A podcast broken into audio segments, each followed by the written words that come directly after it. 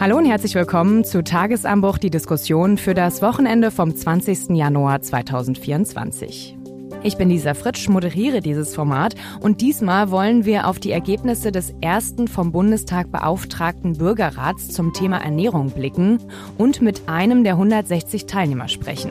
Denn sie haben Empfehlungen für die Politik ausgearbeitet. Wie realistisch sind diese Empfehlungen hinsichtlich ihrer Umsetzung? Und was muss sich ändern, damit eine gesunde Ernährung für alle möglich ist? Sind unsere Lebensmittel zu billig?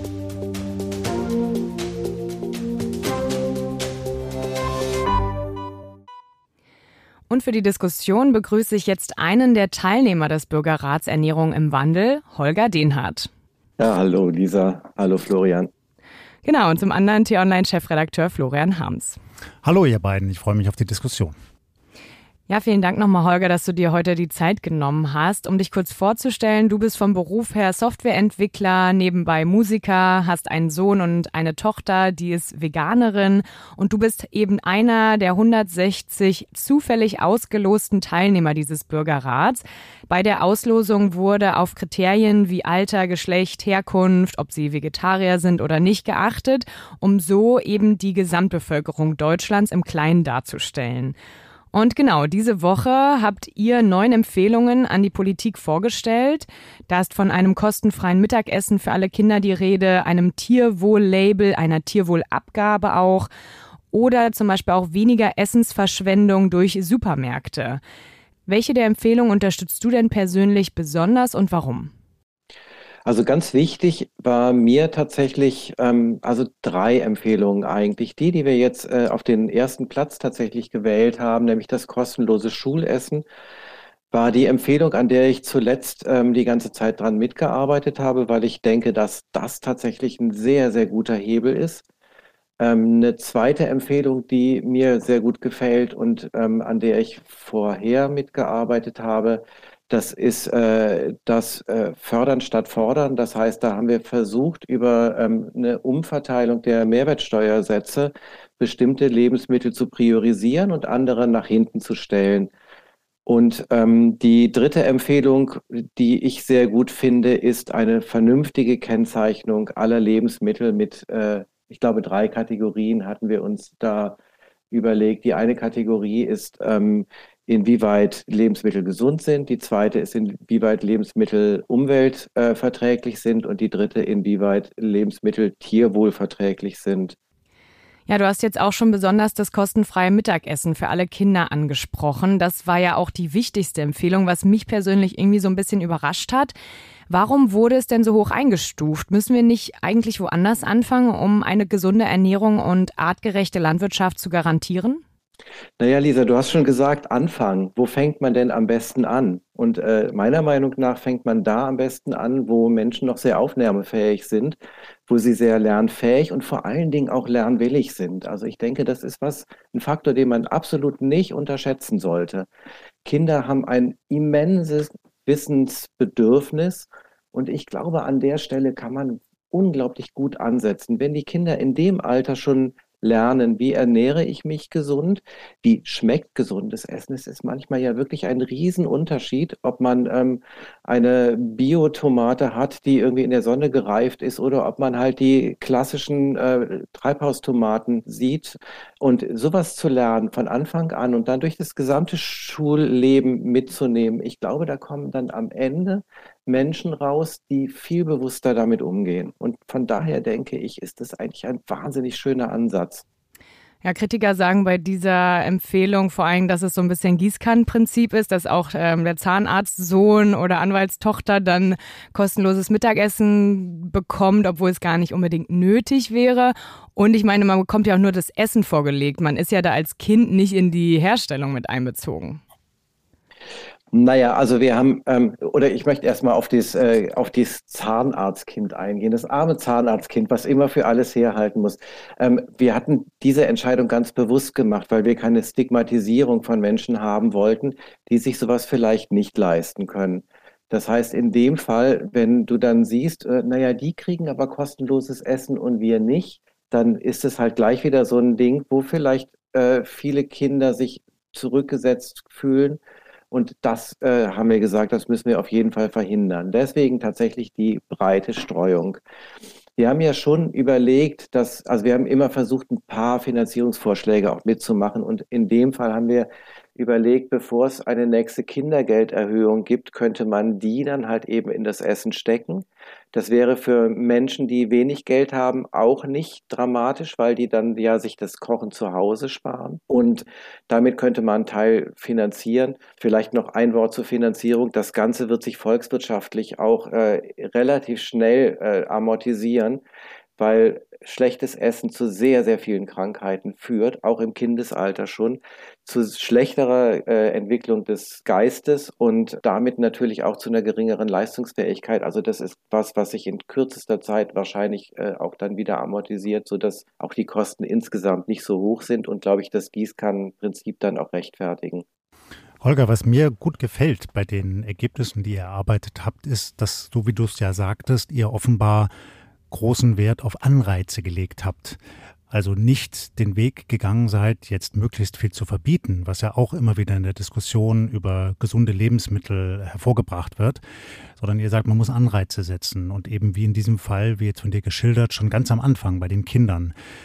Ähnlich interessant finde ich das bei eurem Steuerkonzept, euer fünfter Punkt, wo ihr euch ja um die Mehrwertsteuer Gedanken gemacht habt. Und das ist schon ein bisschen absurd gegenwärtig. Ähm, es ist ja grob so, dass Grundnahrungsmittel einen verbilligten Mehrwertsteuersatz haben, also sieben Prozent. Und zu diesen Grundnahrungsmitteln gehören aber ganz viele weit verbreitete gesunde Lebensmittel überhaupt nicht dazu. Also zum Beispiel ähm, pflanzliche Milchersatzprodukte. Fleisch hingegen gehört dazu. Und da kann der Staat natürlich schon eingreifen und geradezu ja augenfällig finde ich eure Forderung, dass sie sagt, es müssen eigentlich ähm, Lebensmittel wie unverarbeitetes, ähm, tiefgefrorenes Obst, Gemüse in Bioqualität, Hülsenfrüchte, Nüsse und so weiter ganz von der Mehrwertsteuer befreit werden. Das wäre, glaube ich, wirklich ein Steuerinstrument, wo man eigentlich bundesweit langsam beginnen könnte, mehr Bewusstsein für gesunde Ernährung zu setzen. Ja, was soll ich mehr sagen? Du hast es schon relativ gut erklärt gerade. Ähm, das war tatsächlich, äh, also ein Ansatz war, dass das gesunde Leben nicht teuer werden kann. Also im Moment haben wir ja den Fall, die Leute, die in Bioladen gehen, die sind meistens besser gestellt finanziell. Und das heißt, es gibt gar nicht so wahnsinnig viele Möglichkeiten für Menschen, die nicht so viel verdienen, sich wirklich konsequent gesund zu ernähren. Wir hatten ein ganz schönes, ähm, einen ganz schönen Versuch da, dass wir einkaufen mussten mit dem Betrag, den eine Familie, die vom Bürgergeld lebt, äh, täglich zur Verfügung hat. Und wir sind ganz schön dran gescheitert, muss ich sagen. Also zumindest wir, wir wären satt geworden, aber wir wären nicht sonderlich gesund satt geworden. So, da entstand dann halt eben der Gedanke, ach, wie kriegen wir das denn hin? Und da war eigentlich die einfachste Möglichkeit, das eben über die Steuersätze zu regeln und dann aber eben auch einen 0% Steuersatz einzuführen, um ganz klar zu sagen, wir sehen die Vorteile von einer bestimmten Produktion eben auch so hoch angesetzt, dass äh, wir da rechtfertigen können, dass der Staat dann da erstmal nicht mit dran verdient. Hm.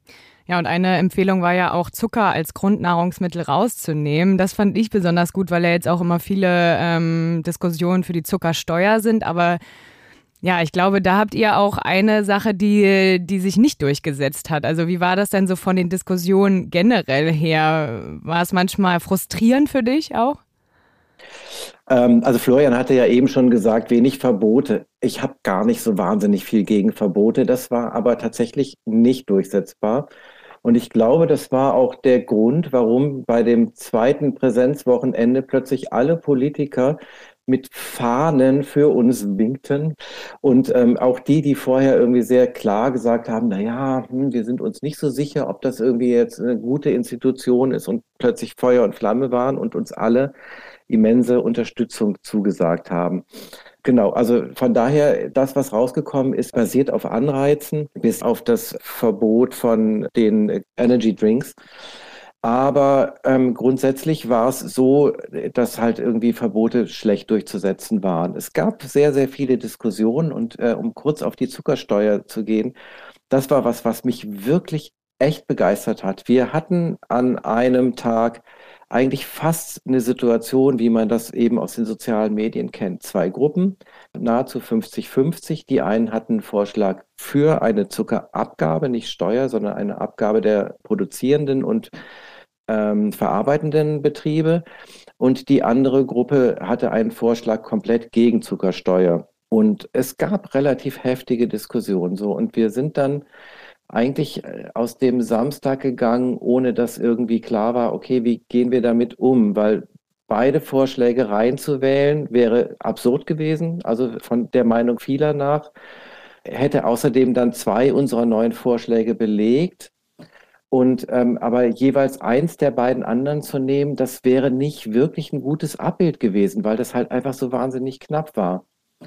Und dann kam ich am nächsten Morgen, es war dann jetzt der Sonntag, wo dann die endgültige Abstimmung war, rein und wurde gleich mit Diskussionen empfangen. Und dann war so der Tenor, wir können eigentlich nichts anderes machen, als beide abzuwählen. Das ist eigentlich der einzig konsequente Schritt da. Und das hat tatsächlich geklappt. Also das war wirklich so eine Art Schwarmintelligenz da. Und ich fand es, also bei den vielen Gegensätzen, die man so hat und die dann wirklich ausdiskutiert werden bis zum geht nicht mehr, fand ich das so salomonisch, dass das funktioniert hat, dass ich dachte, wow, das ist echt äh, ein demokratischer Prozess da gewesen. Und zugleich, Holger, wenn ich es richtig verstanden habe, habt ihr euch aber schon auf zumindest einen Minimalkonsens geeinigt, nämlich ähm, in eurem Punkt 5, dass ihr sagt, es soll Zucker rausgenommen werden aus der Klassifizierung als Grundnahrungsmittel also eben nicht mehr mit 7% Mehrwertsteuer besteuert werden, sondern mit 19%. Das ist ja auch schon ein Steuerungsinstrument. Das ist auch ein Steuerungsinstrument, aber wie gesagt, das ist ja immer zusammen mit dem, dass andere Sachen halt deutlich erniedrigt werden. Ne? Also das heißt, an der Stelle soll es am Ende ein Nullsummenspiel für den Verbraucher geben, wohingegen eine Zuckerabgabe vielleicht auf eine Erhöhung der Preise gezielt hätte. Auch das wurde kontrovers diskutiert. Ich glaube nicht, dass das so gewesen wäre, aber gut. Also das ist irgendwie halt jetzt der Konsens, den wir da rausgenommen haben und das denke ich ist irgendwie dann am Ende auch okay. Ja, ich glaube, das Thema Zucker ist sowieso immer so ein Streitpunkt. Ich habe auch ähm, in Vorbereitung auf die Podcast-Folge mit einem Mitglied eures wissenschaftlichen Beirats gesprochen, der euch ja auch beratend zur Seite stand, mit ähm, Professor Melanie Speck von der Hochschule Osnabrück. Und sie sagte zu mir auch im Gespräch, ähm, dass mit der Zuckersteuer ist einerseits auch sehr schwer umsetzbar wegen der großen Zuckerlobby, die dahinter steckt.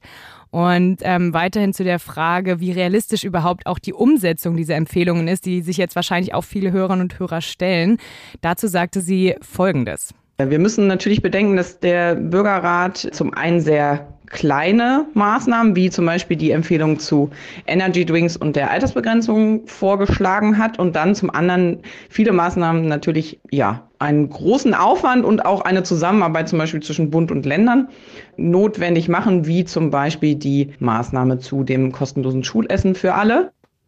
Genau, also Sie meinen, man kann jetzt nicht ähm, das über den Kamm scheren und sagen, es ist alles umsetzbar, sondern man muss wirklich auf die Empfehlungen genau gucken. Das mit den Energy Drinks stand so in eurer Empfehlung, dass die mindestens ab 16 Jahren ähm, erlaubt sein sollen zu, zu kaufen, am besten sogar erst ab 18 Jahren, um das nochmal kurz ähm, zu erklären.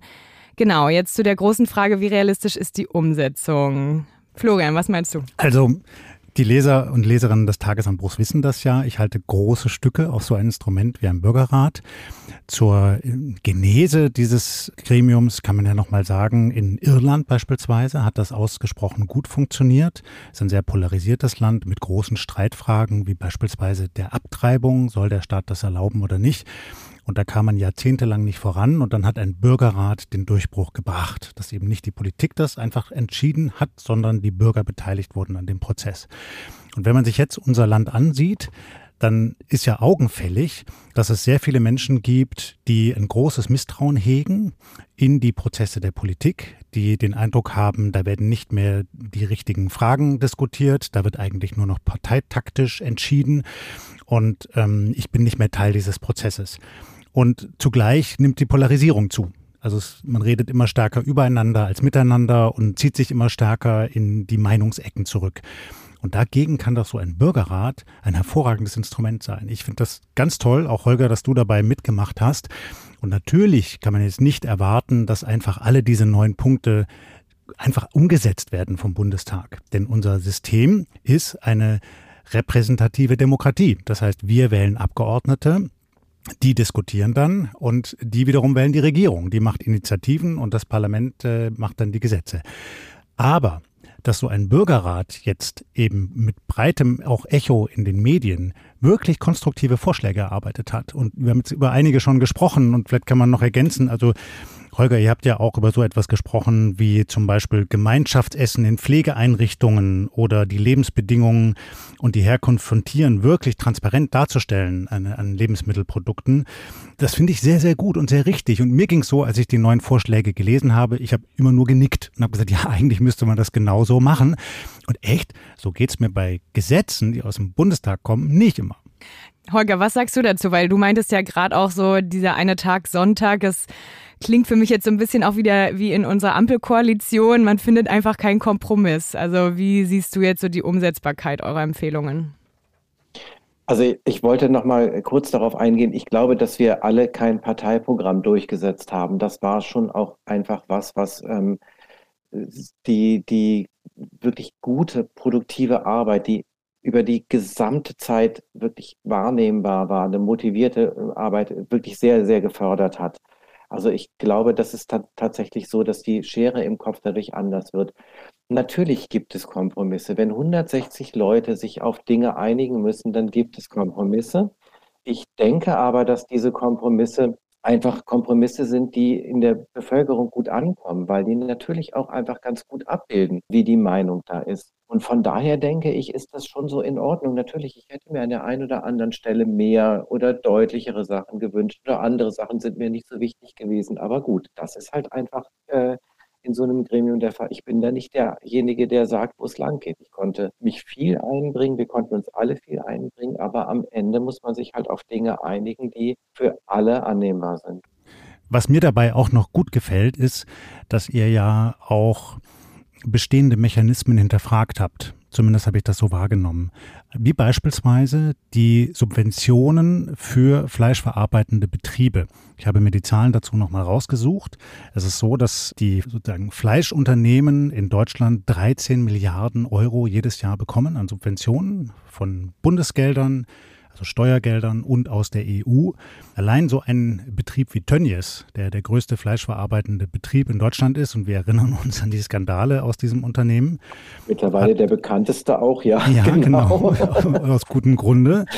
Allein die haben im Jahr 2022 über eine Million Euro Subventionen bekommen. Dafür, dass sie, jetzt sage ich mal, nicht zu den höchsten Standards Billigfleisch produzieren das durchaus gesundheitsschädlich sein kann und das nicht große Rücksicht nimmt auf die Haltung von Tieren. Und das muss man doch mal hinterfragen und muss dann sagen, das geht doch sicherlich auch anders.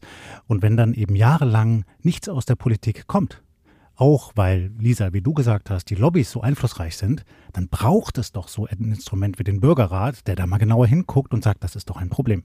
Ja, und genau die Tierwohlabgabe, die steht ja auch in diesen neuen Empfehlungen des Bürgerrats drin und ist jetzt auch diese Woche nochmal heiß diskutiert worden, auch angefeuert durch die Bauernproteste.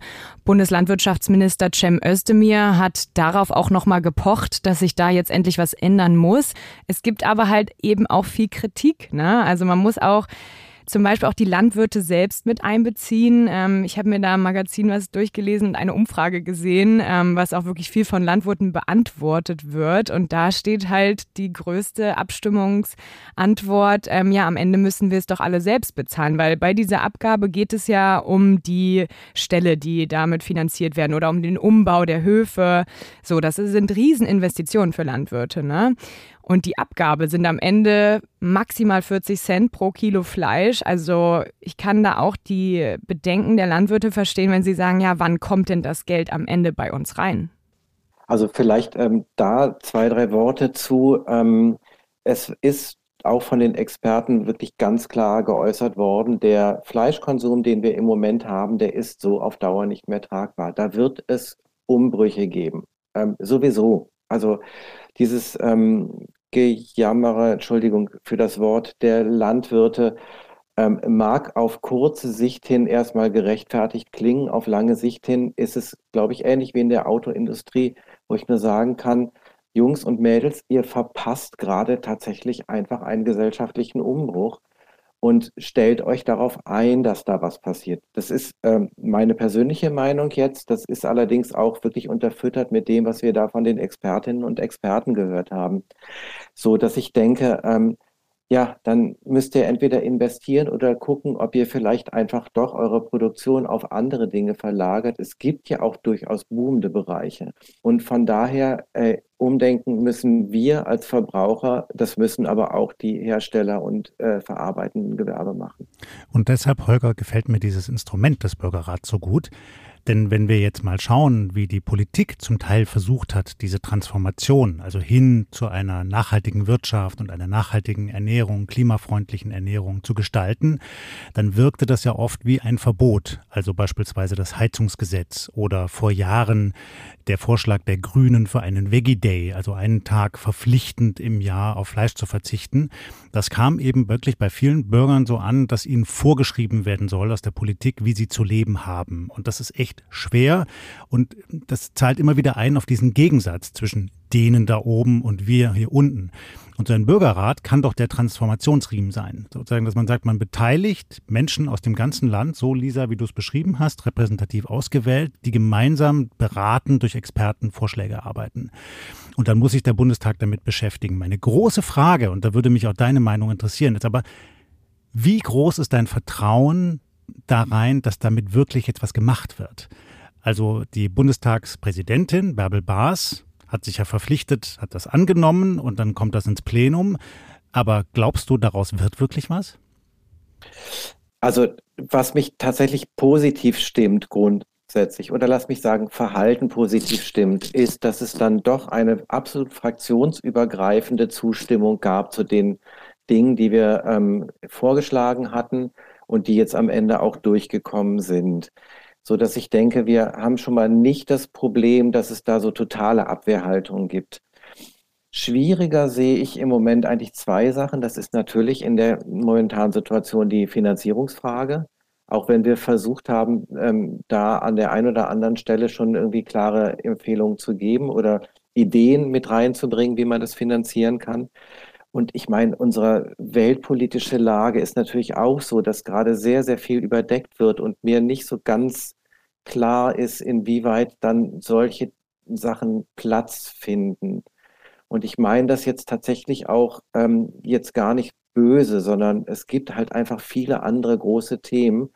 Und mit solchen Themen da von unten immer noch durchzukommen, ist natürlich schwierig. Aber dafür haben wir ja so Leute wie euch.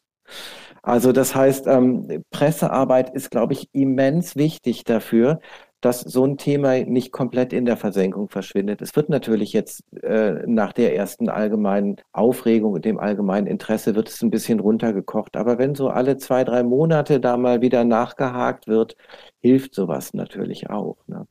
Ja, also am Ende können wir eben nur hoffen, dass es umgesetzt wird. Aber ich finde auch, die Hoffnung ist auf jeden Fall ein bisschen größer jetzt mit diesem Bürgerrat. Es gab ja vorher auch schon mal Bürgerräte, teilweise auch von Bundesländern organisiert. Aber das ist eben auch der Bürgerrat, der zum ersten Mal vom Bundestag beschlossen wurde und auch im Koalitionsvertrag steht.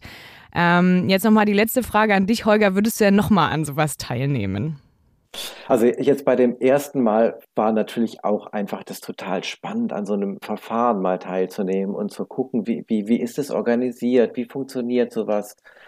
Ich war echt, ich war richtig angetan davon, als ich angeschrieben wurde und habe dann auch wirklich für mich die Daumen gedrückt, dass ich in den zweiten äh, Losverfahren dann auch reinkam. Ich würde es schon mehr abhängig machen vom Thema, wenn ich jetzt nochmal im Lotto gewinnen würde und so groß ungefähr ist die Chance. Ne? also ähm, aber ja, doch, also als demokratisches Instrument stehe ich da wirklich voll und ganz hinter. Und wenn es ein Thema ist, mit dem ich was anfangen kann, zumindest, würde ich auf jeden Fall nochmal mitmachen. Auch wenn das, und das darf man echt nicht vergessen, ganz schön viel Zeit und Kraft gekostet hat. Also das war jetzt kein, kein ähm, Zuckerschlecken, sondern wir haben halt drei Wochenenden komplett damit verbracht und insgesamt sechs Online-Sitzungen, a drei Stunden nochmal, was auch nicht so ganz ohne ist. Und du beschäftigst dich natürlich auch gedanklich sehr, sehr viel damit. Ich finde das klasse und ich wünsche mir, dass es mehr Menschen im Land gibt, die so denken wie du, Holger. Die politischen Parteien stehen ja sehr unterschiedlich zu diesem Instrument. Lisa, du hast es gerade gesagt, im Koalitionsvertrag von SPD, Grünen und FDP steht drin, dass man das machen wollte. Man hat es umgesetzt. Die Unionsparteien CDU und CSU sehen das ganz anders. Die empfinden das eigentlich als kontraproduktiv zu unserer Wir hatten doch gleich die besten Kontakte zu Lobbyisten in unserer, bei unseren Regierungen. Ja, genau. So. Und da, da, man muss das ja einfach abbilden. Also es gab dieses äh, Statement von dem Philipp Amthor, CDU-Abgeordneter aus Mecklenburg-Vorpommern, der sich sehr vehement gegen Bürgerräte ausgesprochen hat. Aus der CSU kamen zum Teil ähnliche Stimmen. Und da muss man jetzt sagen, hm, vielleicht ist das. Also die FDP war auch verhalten, ne? Die war Durchaus. auch verhalten, hat es aber mitgetragen. Und ich glaube, eben nochmal, weil unsere Gesellschaft so polarisiert ist, weil wir so viele grundstürzende Fragen klären müssen in den nächsten Jahren. Holger, du hast es vorhin gesagt, ja, bei der ähm, Bewältigung der Klimakrise und des Artensterbens wird es zwangsläufig dazu kommen, dass wir unsere Ernährung verändern müssen. Das muss man nicht durch Verbote machen, das muss man gestalten, aber da muss was kommen. Und das geht sicherlich leichter. Im Übrigen auch ähm, Krebs ist ja durchaus Richtig. auch was, was durch hohen Fleischkonsum zumindest Rheuma. bevorteilt wird. Ne? Ja, es gibt so viele Erkrankungen, die damit zusammenhängen und damit muss man sich doch beschäftigen. Und die Lösungen zu finden, fällt sicherlich leichter, wenn man mehr Menschen im Land daran beteiligt. Deshalb finde ich so ein Instrument wie die Bürgerräte klasse und wünsche mir wirklich sehr, dass es mehr davon gäbe. Hm, ja, und wenn Sie jetzt auch einige fragen, wie viele haben denn eigentlich dieses Mal mitgemacht, wie viel Beteiligung war da? Ähm, es war, wurden ja über 20.000 ausgewählt und 2.000 davon haben sich zurückgewählt. Und ähm, laut einer Expertin ist das wohl im Vergleich zu früheren ähm, Statistiken mit fast 10 Prozent schon ein guter Wert, weil früher haben sich wohl eher so drei oder vier Prozent zurückgewählt. Also das Engagement ist da bei den Bürgern. Jetzt, ähm, wie gesagt, fehlt nur noch die Politik und die Umsetzung. Und damit, ähm, ja, wir werden vielleicht auch nochmal berichten über den Bürgerrat. Vielleicht gibt es ja auch noch klar. einen. Ähm, wir fragen nach. Und damit auch vielen Dank an dich, Holger, auch für diese spannenden Einblicke in die Organisation des Bürgerrats. Ich stelle mir das auch echt aufwendig vor, einerseits den wissenschaftlichen Beirat zu organisieren, den dabei zu haben, die ganzen Moderationen, die Leute nach Berlin zu bringen. Da steckt echt viel dahinter und deswegen auch an dieser Stelle auch nochmal einen Dank an alle anderen 160 Teilnehmer, die dabei waren. Und auch an dich, Florian, für deine Einschätzungen zum Thema. Wenn Sie noch Fragen oder Anmerkungen haben, liebe Hörerinnen und Hörer, dann schreiben Sie uns gerne eine Mail an podcasts.t-online.de und Sie können unseren Podcast Tagesanbruch nicht nur abonnieren, sondern auch bewerten. Darüber würden wir uns sehr freuen. Bis zu fünf Sterne sind möglich. Ja, und damit bedanke ich mich fürs Zuhören und wünsche Ihnen ein schönes Wochenende. Vielen Dank auch euch für das Interesse und macht's gut. Bis bald vielleicht. Ich danke auch. Tschüss und bleiben Sie uns gewogen.